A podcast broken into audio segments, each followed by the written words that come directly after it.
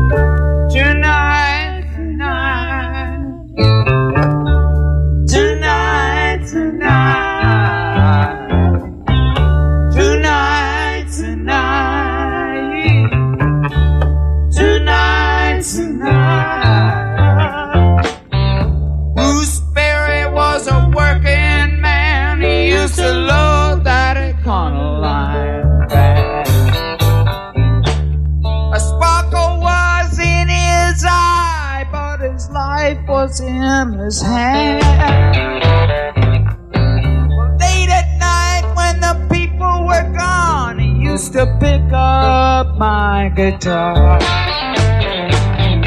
and sing a song in a shaky voice that was real as the day was long. Tonight's the night, yes it is. Tonight's the night. Tonight's the night, yes it is. Tonight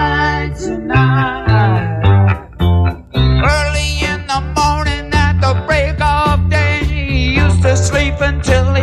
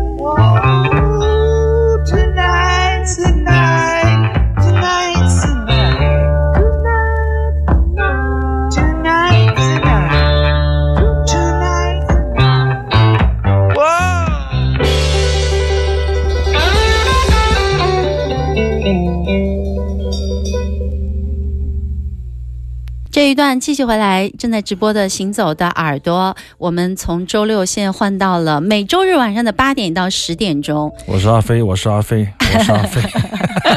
大家请记住我。我怎么以为你会说那句台标出来？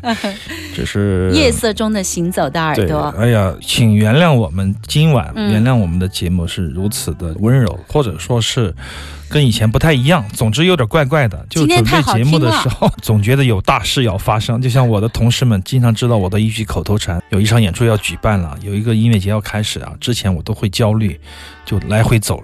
就是我总觉得有大事要发生，就是，然后我们的同事就说你闭嘴，然后就说会有好事要发生，好事就是大事，大事就是。好事。对对。对，就是 Neil Young 在一九七五年带来的《Tonight Tonight》啊，阿飞偏说这首歌播过了，耳朵的听众说播过了吗？我真的是有，但我听过可能，可能有点反转了。为了纪念他播过就 播过呗，晚上这个时间又没播过。为了纪念他，当然一个人要给自己找借口是很容易的，一个人给自己的懒惰找借口是很容易的。虽然说我是一个很懒的人，但是偶尔我会觉得患上了强迫症。正式《行走的耳朵》这档节目让我变成了稍微好像是一个健康的人，是个健全的人。因为我每次准备节目，我都会想，哎，我们要怎么怎么样，怎么怎么样，要想一想跟以前有什么不同啊？今天我的感觉怎么样啊？心情怎么样？我一般都是听什么播什么。阿飞准备节目嗯那个洁癖呀、确实所有的这嗯些音乐，他不知道听多少遍，然后经常是连夜一弄就弄多少个小时。因为晚上没有人打搅，倒不是嗯因为真的很辛苦什么的，而且就有很多音频，他自己要，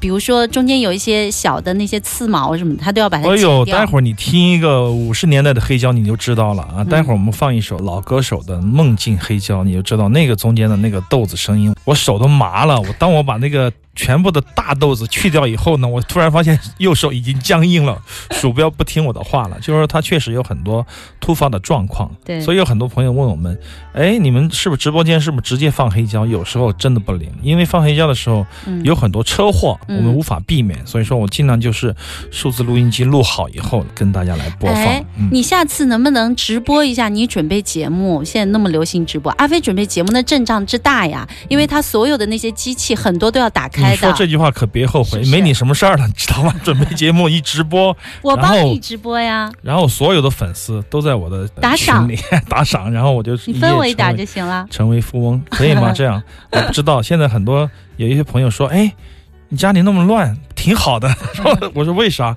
他说就需要这样的场景来，比如说播你在工作中的状态，在挑碟穿那个拖板鞋挑碟、找碟什么瞎说话的那种直播，我说没什么意思。我说我们是正儿八经的那个 节目，可不能这样。说到这个，Neil Young，。除了 Warehouses，实际上早期我一点都不喜欢他，为什么呢？因为我在这个九四年以前没有听过 Neil Young，，基本上我知道 Nirvana 以后，知道这个 Sonic Youth 之后，他们的各种报道或者宣传，偶尔会有一些翻译的文章说，哦，他们受到 Neil Young 的影响，，Neil Young 是 grunge 之父。我说哇，我说还有一个这样的之父啊，我就找来听，结果我说。破乡村啊！当时又想了什么东西，他有好多音包括它的源质量都不好，包括他早期，呃他其实期他是挺讲究的，是他有很多经典的发烧名曲的。嗯但是当时的年轻的我确实不喜欢，但是越老了越喜欢。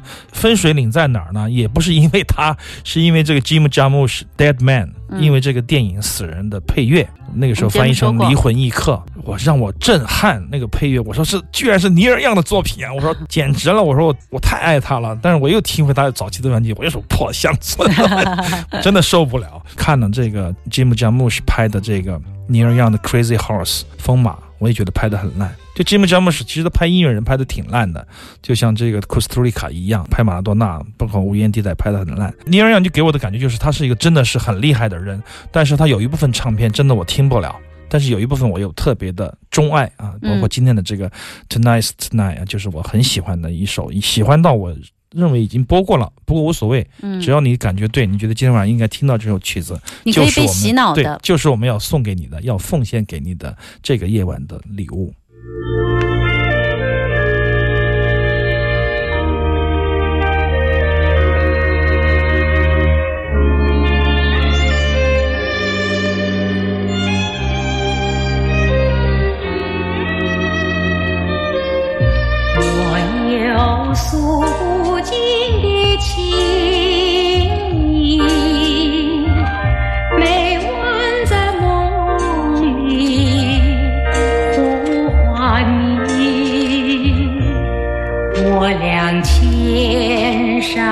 山水分离，两地相思梦前行，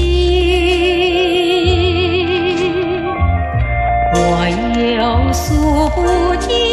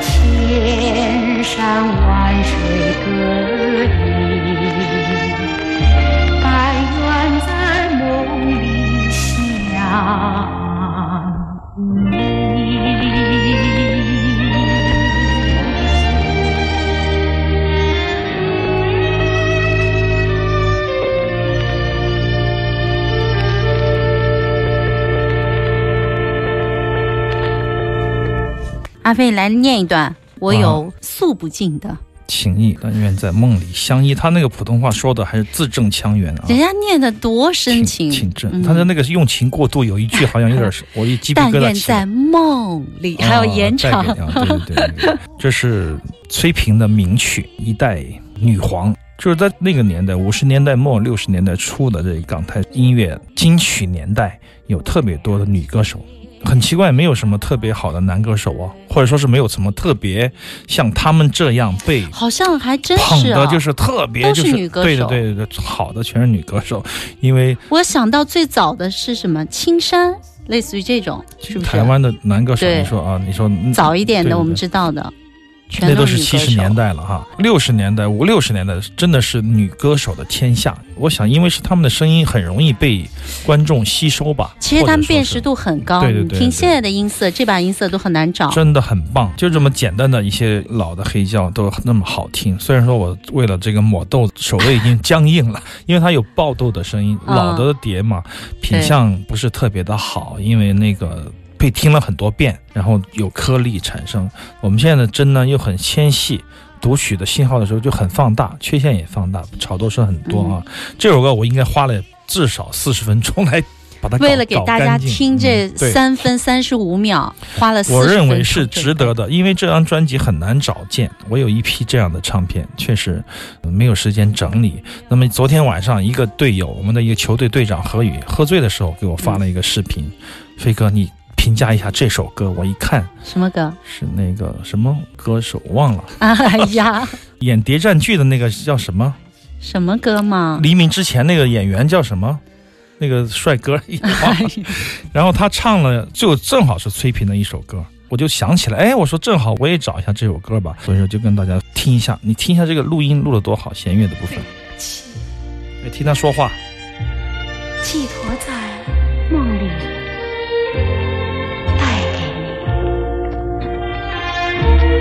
虽然是千山万水隔离，但愿在梦里相相依。跨界歌王，昨天他给我唱的啊一首，对不起，我就我很少看这我也没。有看过，我觉得我就说唱的很差，我给你找一个原找一个版的正版的、正嗯好听的，就找了这个崔萍。我觉得她的声音，那一代歌后怎么的声音呢，包括中音啊、高音，他们有都有很强的特性，一听就有很大的辨识度，而且你会嗯觉得他们特别的职业，他们对他们的这份职业非常非常的热爱，非常的敬业。啊对敬，这种感觉很很重要。它还有很多的经典的名曲，什么《陋巷之春》啊，《今宵多珍重》啊，《梦里相思》。而且这张专辑很有意思，十二个梦，十二个曲子全部是都是跟梦有关的。全部是有梦的一个歌名，而且别人当年的这个策划多讲究，对也非常的讲究。那么整体下来就是一场。它最后嗯是，当然是以春天的梦结束的，就是一场大梦，十二个梦境，也是很有后现代特色的一个名字啊，一个曲法。那么作曲当然是姚敏非常重要的姚丽的哥哥，一位作曲的大师，嗯非常非常精彩的一个作曲，诞生了崔萍这样的精彩的一个歌后。那么这是他在六十年代初期的一张黑胶的唱片。听少听但好听的音乐，行走的耳朵。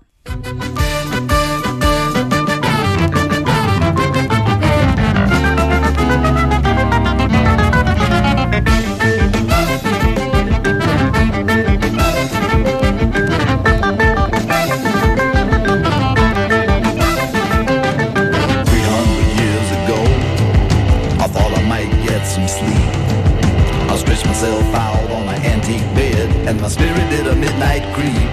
You know I'll never sleep no more.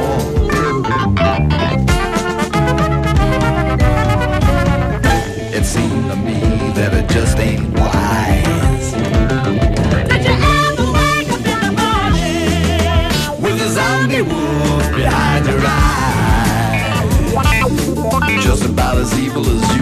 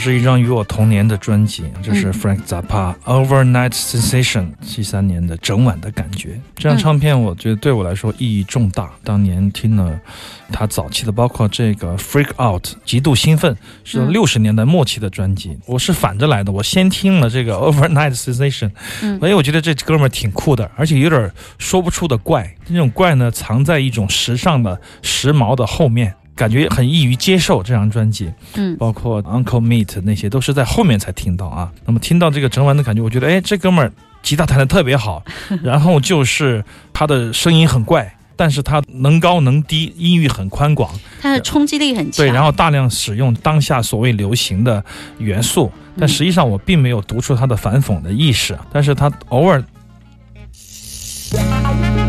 偶尔来的这些怪桥段呢，我觉得他挺有意思的，所以说我就接受他了，就是这样一个很简单的道理。我不能说他影响了我的一生，但是他让我成为一个怪叔叔是肯定的。就是他让你成为怪叔叔，就是这种东西，这一团东西，嗯它好像看上去在迎合，但实际上在反讽，同时又带一点点幽默，引领一点戏谑，其实它是很先锋的。对，这种观念或者说是这种感觉，确实影响到我了，确实影响到我了，使嗯我从此以后的生活都变得一蹶不振，变成了另外一个东西。我们播了 Frank 好 Zappa 以后，然后我们节目的调性就完全就扭转，然后现在是要又要回来了。对我来说，嗯比如说 Frank Zappa，包括 Robert Fripp 这些，我跟嗯马穆尔都曾经有同样的经历。我们也聊起这些老乐队，就说这两个人就是我们的老师级的人，就是老师啊，就是什么呢？就是教你学会怎么样去玩音乐的人，而不是说玩什么样的音乐的具体的教那种教练，你知道吧？